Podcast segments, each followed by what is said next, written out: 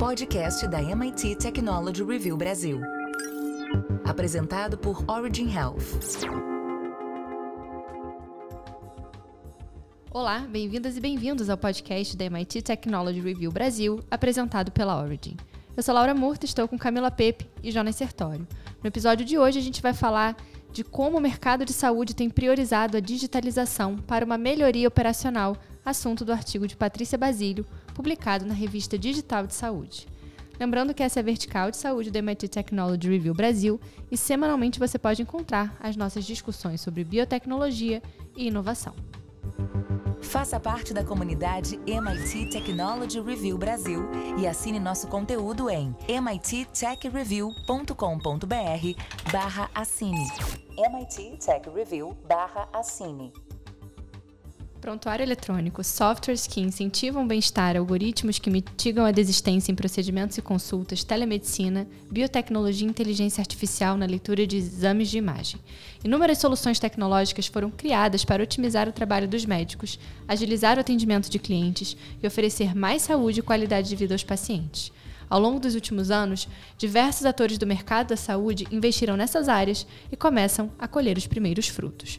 O relatório Moving the Future, divulgado neste ano pela consultoria MV, aponta que a inteligência artificial é utilizada por 3,5 mil estabelecimentos de saúde brasileiros, sendo 91,4% deles privados. Mas como essa tecnologia tem sido utilizada pelas empresas?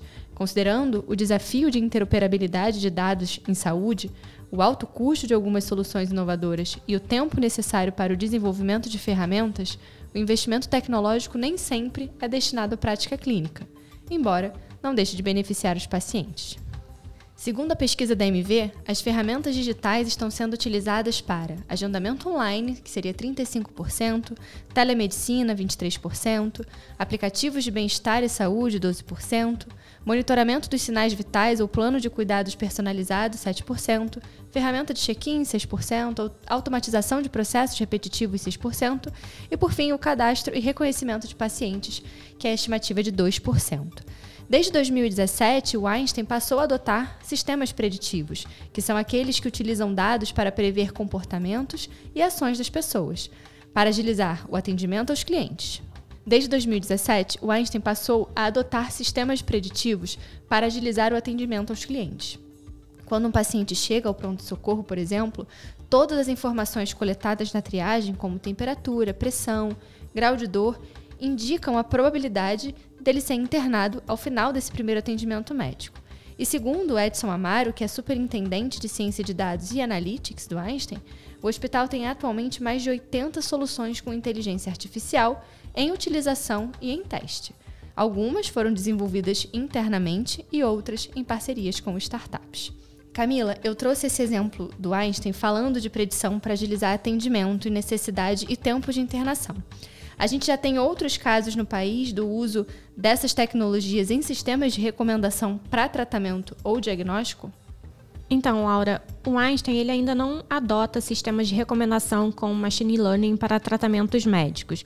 O médico Edson Amaro fala que esse avanço está restrito à área de pesquisa do hospital. Eles não querem correr o risco de levar malefícios ao paciente. Nesses casos, o que fazem é trabalhar com o processo de aquisição de conhecimento com a curva de aprendizado e pesquisa e tem um termo de consentimento que paciente e médico assinam para o processo ser feito como pesquisa.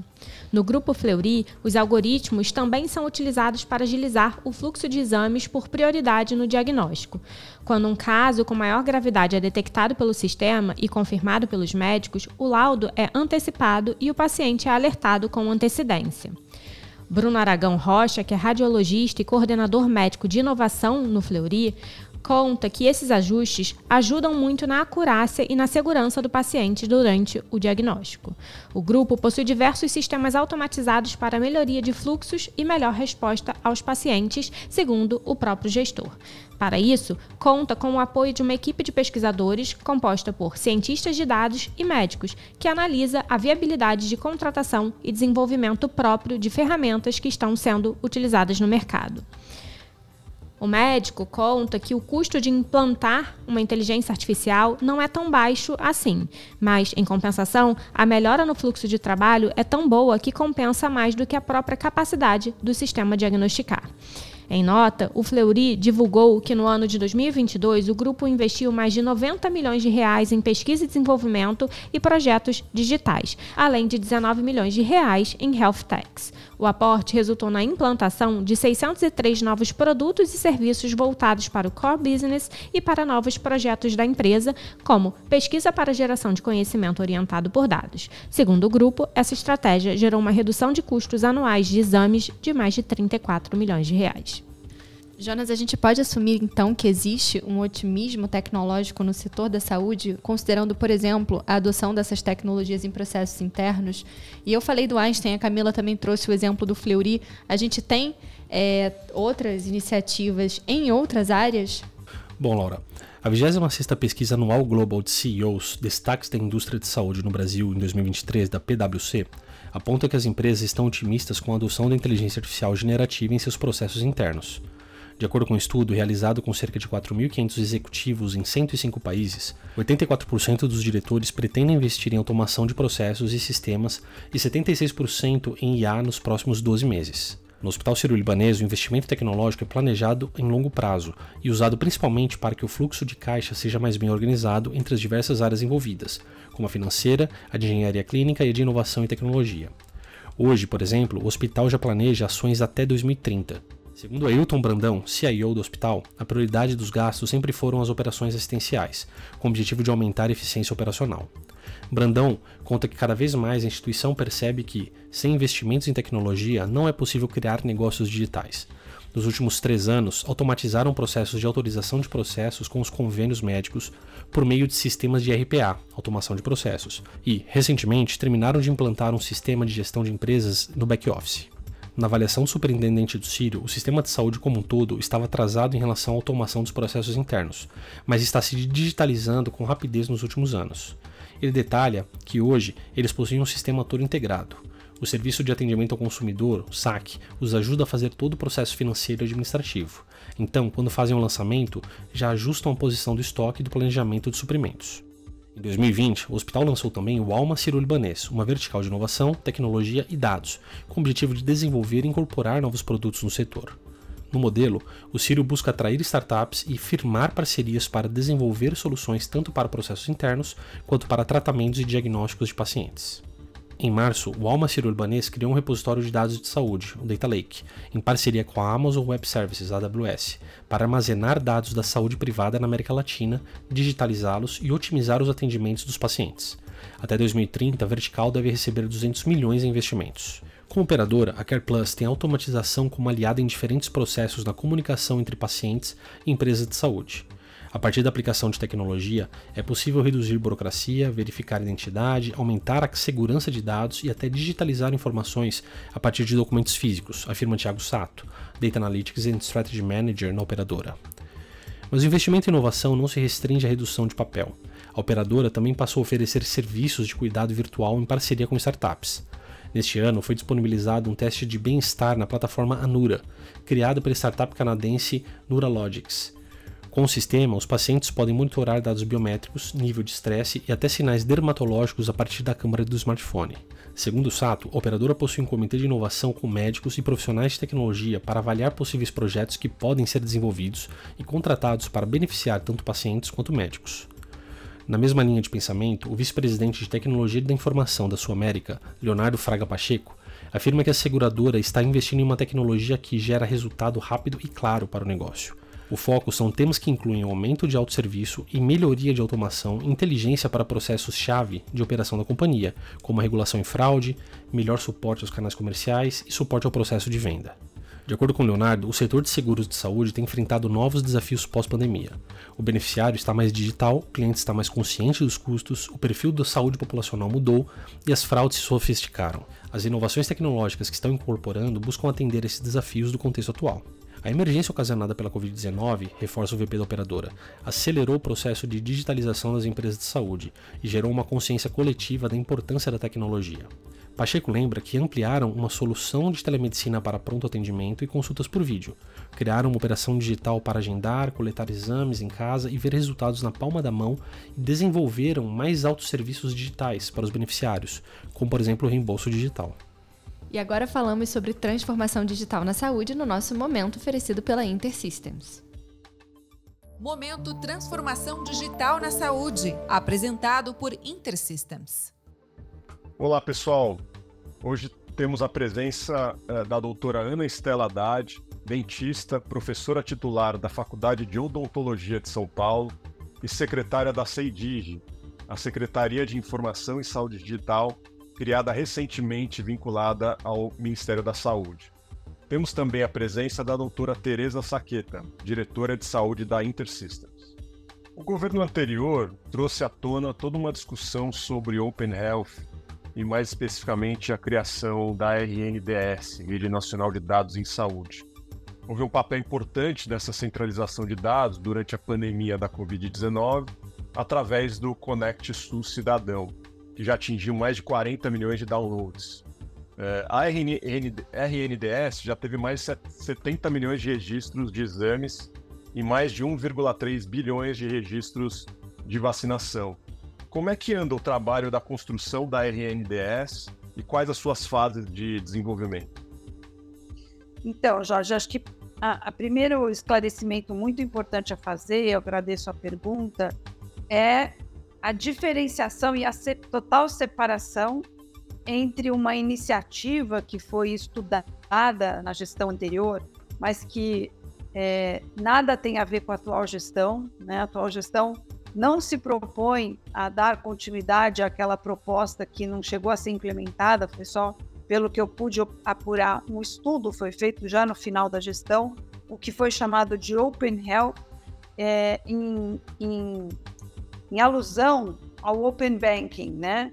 É, então, em primeiro lugar, eu queria fazer essa total diferenciação é, do sistema bancário, econômico, da, do sistema de saúde que a gente tem no Brasil. No nosso caso, é, nós estamos é, é, ampliando e dando continuidade e redirecionando a Rede Nacional de Dados em Saúde, é, mas na pers perspectiva de fortalecimento dos princípios e diretrizes do SUS, como sistema público de acesso universal, que, claro, é, prevê a prestação de serviços pela saúde suplementar, o SUS tem essa, essa, essa característica, mas a ideia é fortalecer é, é, a gestão da, da, da, do processo de transformação digital e tendo a NDS como um modelo de arquitetura de interoperabilidade, para que a gente possa efetivamente integrar os dados de saúde de diferentes fontes, diferentes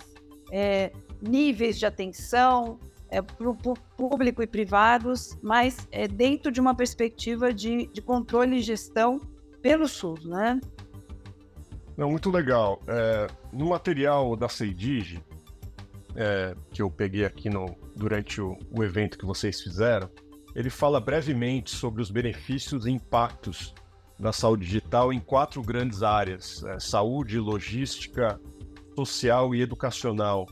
Você poderia, por gentileza, nos dar mais detalhes sobre essa visão da secretaria, sobre os impactos que o digital traz para a saúde? A gente considera hoje a abrangência da saúde digital desde o processo de sistemas de informação, prontuário eletrônico, da transformação da análise desses grandes bancos de dados pelos, pela, pelos mecanismos de Big Data e, e de, anál de analítica, de, de, de, inteligência artificial, até uh, os aspectos mais aplicados ao processo de atenção à saúde, usando a telesaúde, dispositivos vestíveis, tomada de decisão é, é, baseada no aprendizado de máquina, na inteligência artificial, e como que tudo isso se organiza em um ciclo virtuoso em que você tem dados que produzem e geram informações estratégicas e que é, norteiam a tomada de decisão para o processo de atenção, para a vigilância em saúde, para a gestão em saúde, né? para tudo aquilo que está no âmbito do SUS, transversalmente. E, ao mesmo tempo, como é que a gente promove uma, um amplo processo de formação e letramento e literacia digital desde os profissionais de saúde, gestores e o próprio usuário. Como é que a gente pensa essa jornada da transformação digital usuário centrada, é, pensando a jornada do usuário no sistema de saúde, está aí o Conect SUS Cidadão para nos dar esse gancho para fazer dessa forma. Semana que vem a gente continua essa conversa e esse foi o nosso momento Transformação Digital na Saúde oferecido pela InterSystems.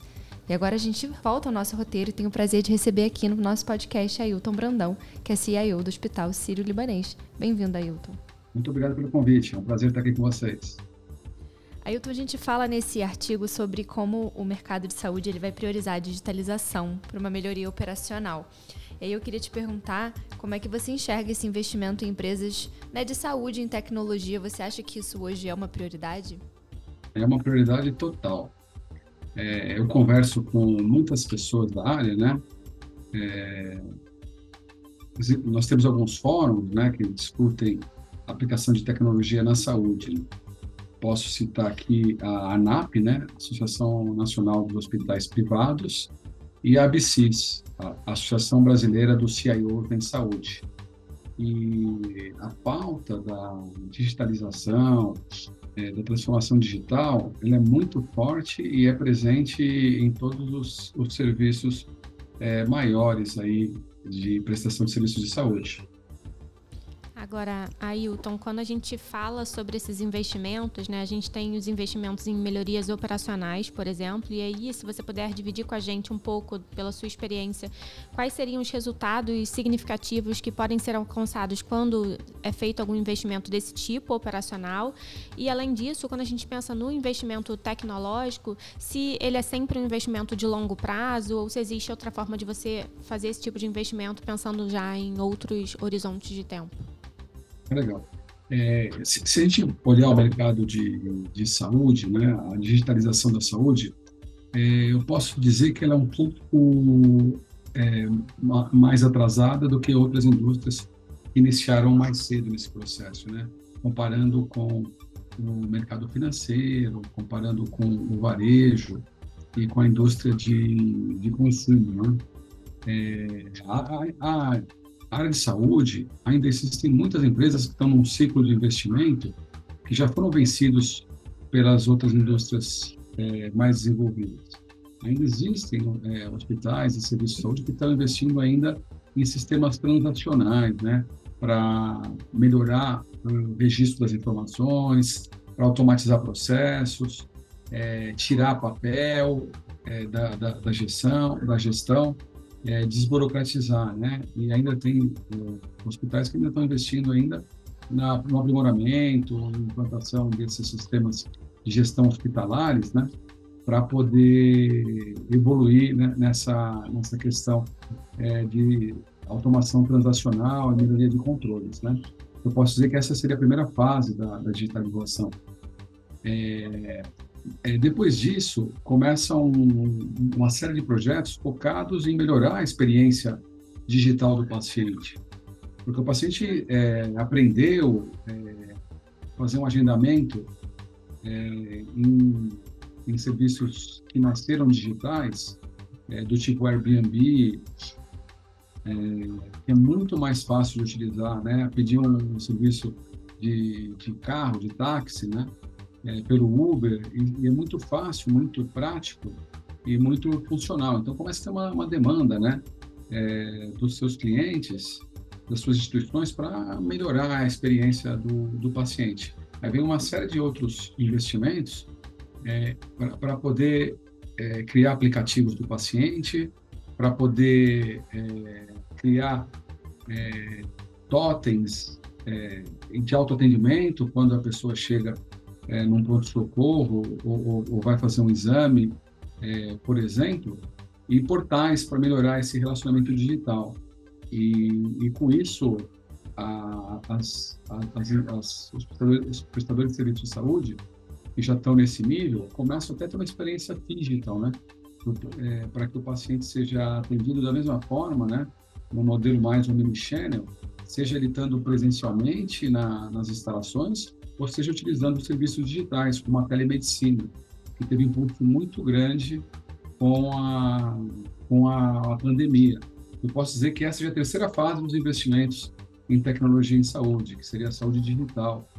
É, aí você está preocupado em criar uma, uma experiência de telemedicina é, muito forte, né? Que agregue valor e, e gere comodidade sem perder a qualidade clínica, né, para os seus, é, para os seus pacientes. E aí precisa também é, evoluir no, no, prontuário médico, né, para que tenha um registro muito rico é, das informações é, de saúde dos pacientes. Aí eu, eu posso dizer que no Surbrand a gente tem bastante projetos nesse, nessa terceira fase, que é da saúde digital. E já falo da quarta fase, né, que seria a inteligência artificial, dados e analytics, que também a gente já tem uma série de investimentos é, nessas, né, nessa evolução, porque você já criou uma série de dados, já conhece bem o seu paciente, aí você precisa utilizar, explorar melhor esses dados. Aí faz um link novamente com a sua pergunta. É, a inteligência artificial pode e deve ser muito bem aplicada para melhor é, eficiência operacional também. É, e também para oferecer novos produtos, é, novos serviços é, para os pacientes. Então, eu vejo essas quatro etapas, grandes etapas de, de utilização de, de tecnologia da, da, da informação é, dentro, do, dentro da, da saúde. Seja. Agora. Oi. Pode continuar. Não, é, isso daí, em cada etapa dessa, você cria muitas, é, muitas melhorias operacionais. E se você tiver uma gestão bem feita, né, você consegue, inclusive, apurar ROI desses projetos, é, apurar a melhoria de satisfação dos pacientes, né? seja com medição de NPS ou outras, ou outras formas, e também diminuição de risco assistencial, né? Porque se você opera um, hospital tudo baseado em papel é, e tem uma transição de uma área para outra, tem muito risco né, de não chegar às informações corretas e, e ter algum é, desvio no tratamento desse paciente de coisas que foram estabelecidas no setor inicial. Por exemplo, o paciente entra pelo pronto-socorro. Aí no pronto-socorro descobre-se que ele tem uma, uma alergia e tal. E quando esse paciente é transferido, ele precisa ser internado, vai fazer uma cirurgia, toda essa informação precisa acompanhar muito bem o paciente, né? No passado era uma pasta de prontuário, que estava lá todos os dados, os médicos tinham que ler isso antes de fazer o tratamento. Agora, se você faz uma informatização incompleta, é, você faz uma, uma implantação de prontuário incompleta, que só registra poucas informações, você não tem um registro completo, o papel já não segue o paciente, a pessoa abre o prontuário do outro lado e não tem todas as informações lá. Você pode ter um problema grave assistencial, né? Então, é, todos esses investimentos é, geram melhorias operacionais que podem ser, sim, é, é calculados os seus resultados e que são resultados financeiros, né, redução de custo, ou mesmo resultados é, de aumento de faturamento com a criação de, de novos produtos. Agora, Ailton, quando a gente pensa assim na adoção né, da tecnologia, como é que hoje é feita essa divisão, né? Como dividir esse investimento entre as diferentes áreas, né? Financeiro, de engenharia, de inovação, tecnologia, até pensando nessas prioridades de, de, das operações assistenciais, principalmente garantindo essa eficiência operacional, como você falou no artigo. É, como, como nós fizemos aqui, né? A gente começou lá em 2019. Em, em 21, a gente refez o planejamento estratégico do hospital. A gente chamou uma consultoria de estratégia, de renome, é, repensamos né, onde queríamos chegar, como que deveria ser o nosso novo modelo de atuação, e desde aquele momento já foi priorizada essa visão de longo prazo, em que o investimento em tecnologia, inovação e dados é, seria muito relevante para o futuro do hospital, porque a estratégia do hospital está baseada no, no crescimento, em, em, em, cada vez atender mais pacientes e atender da melhor forma. É, e, também é, no modelo de envolvimento e trabalho muito próximo com parcerias, né? Você só, pode, só consegue garantir ah, o cuidado assistencial e manter a excelência se você tiver um acompanhamento muito importante, muito forte dos dados é, desde o início, esse planejamento estratégico a longo prazo foi pensado é, no uso intensivo de, de tecnologia e inovação. É, depois a gente entra num processo, né, para falar um pouco mais da, da priorização, em que é, a cada ano são discutidos quais são as linhas de investimento, né, as linhas de CAPEX, é, de iniciativas, de projetos do hospital. E a gente divide em, duas grandes, de, em dois grandes tipos de projetos. Né?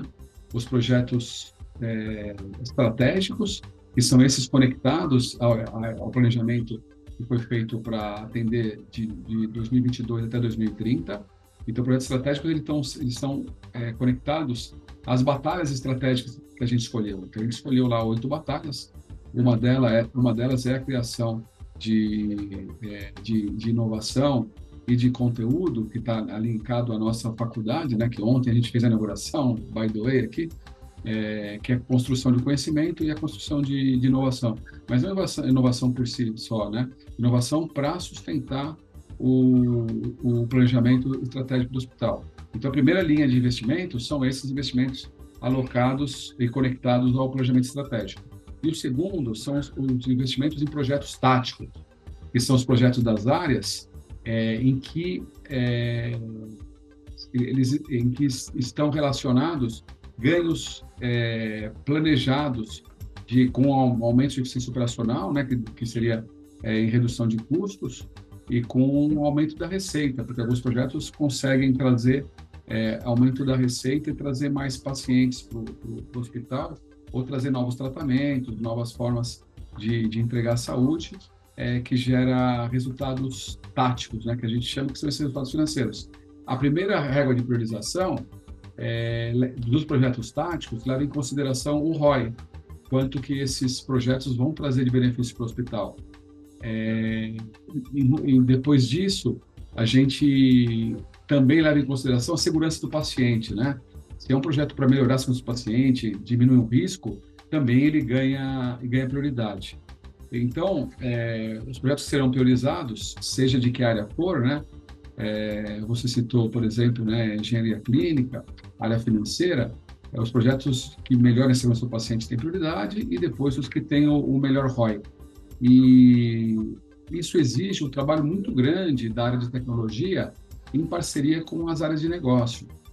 Porque se a gente propõe né, a utilização de um produto digital para criar, é, para redução de custo, ganho de eficiência, a gente só consegue estimar esses valores e discutir esses valores muito, trabalhando muito próximo é, das áreas de negócio. Né? Então, por exemplo, a gente tem um projeto esse ano é, para ficar claro, né, que foram desses projetos táticos que foram priorizados. A gente chama de projeto de Care Gaps, é, que são os gaps é, da, do cuidado, né? É, a gente usa algoritmos, né, desenvolvidos pelos nossos cientistas de dados, junto com as nossas áreas assistenciais, que olhando os dados que estão no, é, gerados, estão armazenados nas nossas bases de dados, né, de várias formas, dados estruturados, dados não, não estruturados, né, o conceito mesmo de, de Big Data, a gente procura é, pacientes que não estão sendo atendidos é, dentro de linhas de cuidado que essas pessoas deveriam estar tá, tá, tá, é, inscritas, né? É, por exemplo, você tem um paciente, uma, uma mulher que faz a mamografia todo ano e num determinado ano apareceu lá um, uma suspeita é, de câncer. Essa suspeita, a, isso está lá no laudo do, do, do, que foi feito pelo radiologista, né, com base no exame da imagem da mamografia.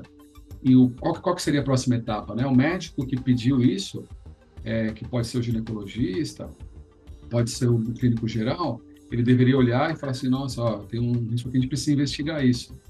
É, o, como funciona a investigação? É um novo exame é, de patologia, né? É pegar algumas células e fazer uma investigação para ver se é se são, se são células é, que mostram esse risco acentuado de câncer, ou a presença de câncer, ou não. E a gente olha, poxa, esse paciente não fez esse exame. Então a gente se comunica né, com o médico desse paciente para lembrar, olha, esse paciente não está seguindo um tratamento que é muito importante. E por que, que isso é bom, né? Por que, que isso tem um ROI é, positivo? Primeiro, o mais importante, ele é bom para o paciente. O paciente que percebe quanto antes esse, esse é, problema de saúde começa a tratar mais cedo, ele, o, a, a, o sofrimento é muito menor, a chance de cura é muito maior, então é ótimo para o paciente. E depois ele é bom para o plano de saúde também, né? O plano de saúde tem um custo reduzido com esses tratamentos mais precoces. E terceiro, né, que é o ROI, é o, é, ele é bom para o hospital que mantém o paciente é, sendo atendido é, e recebendo um serviço de excelência aqui é, do Hospital Sírio-Libanês. Então, esse projeto tem todas as características, né, baseado em, em, em, em inteligência artificial, é, para ser um dos projetos prioritários que a gente vai ter para 2024, por exemplo. Legal, Ailton. Agora, pensando para além desses investimentos de, em melhorias operacionais, né, existe orçamento, né, e projetos de investimentos para o desenvolvimento de novos produtos? Você comentou aqui da faculdade é, e até pensando nessa priorização que você colocou, ela também é levada em consideração quando pensa em um novo produto? É, sim, né? Esse planejamento estratégico já definiu algumas áreas de atuação que envolvem a criação de novos produtos, é, novos novos estabelecimentos, é, por exemplo, uma, um novo produto que está linkado ao nosso planejamento estratégico. A gente sabe que o Círio tem a sua a, a excelência e médicos de referência, né? tanto referência nacional quanto internacional, dado que a gente recebe pessoas de outros países do mundo, inclusive para serem tratadas no Círio libanês. É um produto que a gente está estudando, por exemplo, seria a segunda opinião médica. Porque muitas pessoas, quando tem uma doença grave, né, é, recebem essa, essa notícia e gostaria de ter, poxa, eu gostaria de ter um médico de um centro de excelência avaliando meus exames, é, conversando comigo, com o meu médico, para confirmar esse, esse diagnóstico. Esse é um exemplo clássico né, da construção de um novo produto. A gente já faz isso hoje, é, mas sem um suporte de, é, de, uma plataforma especializada. Então, a gente tem um projeto para 2024, né, de segunda opinião, em que o, o próprio médico é, ou o paciente vai fazer um upload, subir os seus exames, subir os seus dados. É, um médico do Sírio Libanês vai fazer essa essa avaliação detalhada, junto com uma junta médica, se necessário, para depois retornar é, para o paciente ou para o médico que pediu a segunda opinião é, uma avaliação super especializada, né? Então, é um, é um produto novo, baseado na estratégia de crescimento do hospital, é, fortalecendo cada vez mais as nossas áreas é, de, de especialidade. Então, isso é um produto novo, baseados em digital. Então, o que eu posso dizer é que os produtos digitais eles só existem em parceria, é, em conjunto com a área de negócio. E, e, e, dessa forma né, que esses novos produtos são construídos hoje em dia.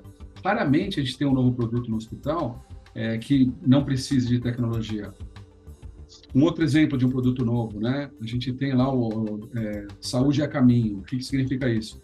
Os pacientes às vezes estão em casa e tem alguma é, saíram da internação ou são pessoas idosas que precisam de um acompanhamento e de uma e de um suporte no seu domicílio, né? Então, é, fazer um é, recolher a amostra para um exame, ou fazer uma ferida, é, ou fazer uma é, um, um, tipo de alimentação é, diferente que precisa fazer uma introdução é, de alimentos que não são naturais o via oral, vários outros tipos de intervenção que precisa de um, de um time é, assistencial, um time de enfermagem muito especializado, né? Então, eu, eu faz com que o paciente precise de uma plataforma para fazer um agendamento, é, eu receba um orçamento, é, faça pagamento, que o, o, enfermeiro faça um planejamento, vá até a residência, isso tudo é, é normalizado, é normatizado, né? Um paciente não pode fazer um atendimento, um, um, médico, um enfermeiro, um técnico de enfermagem, não pode fazer um atendimento num paciente sem registrar num, pronto, num prontuário.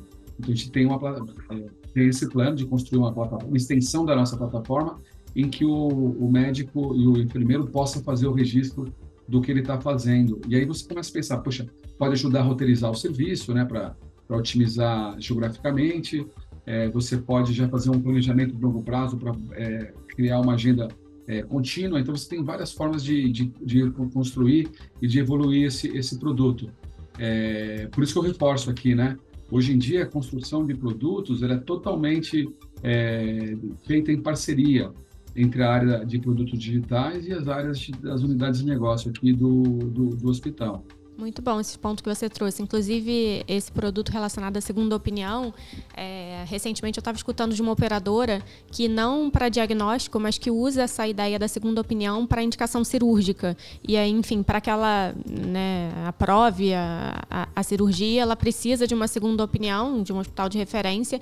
E aí, no caso, é, com isso, se comprovou algumas reduções de custo, até de, de cirurgias não necessárias. Então, essa criação de novo produto, não só relacionado ao investimento, mas também por uma, de uma melhoria como, como um todo, para o paciente, para o sistema, custo e etc etc., faz muito sentido, né?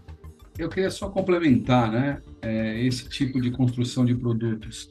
Tem uma questão de mudança de cultura que a gente está promovendo no hospital que é muito importante, é, que é o desenvolvimento da mentalidade ágil, né, mentalidade lean.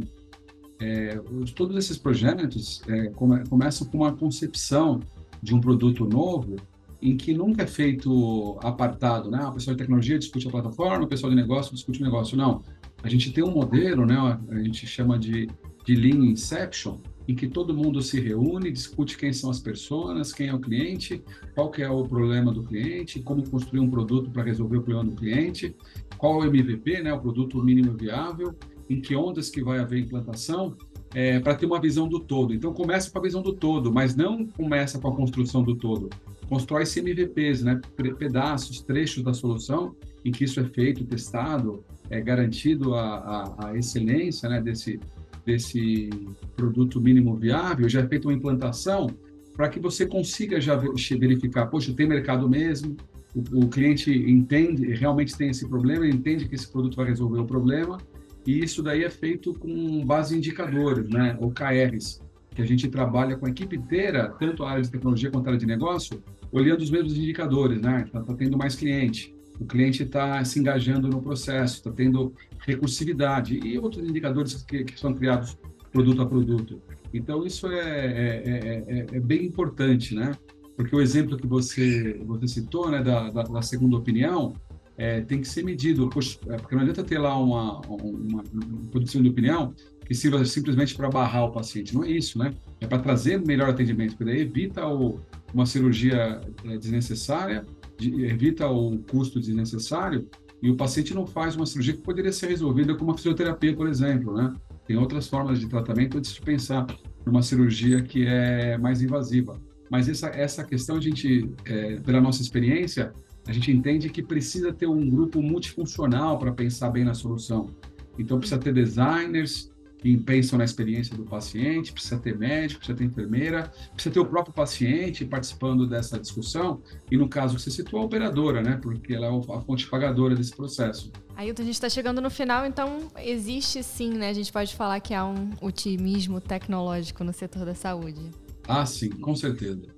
Eu posso perceber, né, pelo trabalho que a gente faz lá dentro do Hospital Sírio-Libanês e pelos meus pares, essa essa, esse engajamento, essa busca constante é, por me levar a um serviço de melhor, é, de melhor qualidade, um serviço de excelência é, para os nossos pacientes, né? A saúde tem essa beleza, né, de você ter um propósito muito forte, você tem um propósito é, no dia a dia, né? Então lá a gente criou, né, a nossa vertical Alma Sírio-Libanês justamente para isso, né? A gente unificou todas as nossas áreas de tecnologia, inovação, dados é, justamente para levar o propósito do engajamento na saúde para os profissionais técnicos. Então, a gente acredita que, mesmo com tecnologia, a gente também salva vidas, levando melhores ferramentas para a equipe é, assistencial, para a equipe médica e aproximando é, o, o, os pacientes dos seus dados, das suas informações. Legal. Ailton, obrigada pela trazer um pouco da sua experiência, né, com, com tudo que o Sírio vem desenvolvendo. Falou aí no final da alma também que a gente comentou no nosso artigo. Foi um prazer. Espero que a gente possa conversar de novo aqui no podcast. Legal, prazer é todo meu e continua à disposição. Aí. Muito obrigado, pessoal. Estamos chegando ao fim. Lembrando que esse é um artigo da nossa revista digital de saúde e se você ainda não conferiu, vai lá em mittechreview.com.br barra assine. E também não deixe de seguir as nossas redes sociais, arroba MIT Tech. Semana que vem tem mais um episódio e eu espero você. Até lá! Você ouviu o podcast da MIT Technology Review Brasil. Apresentado por Origin Health. A maior publicação de tecnologia do mundo agora está no Brasil.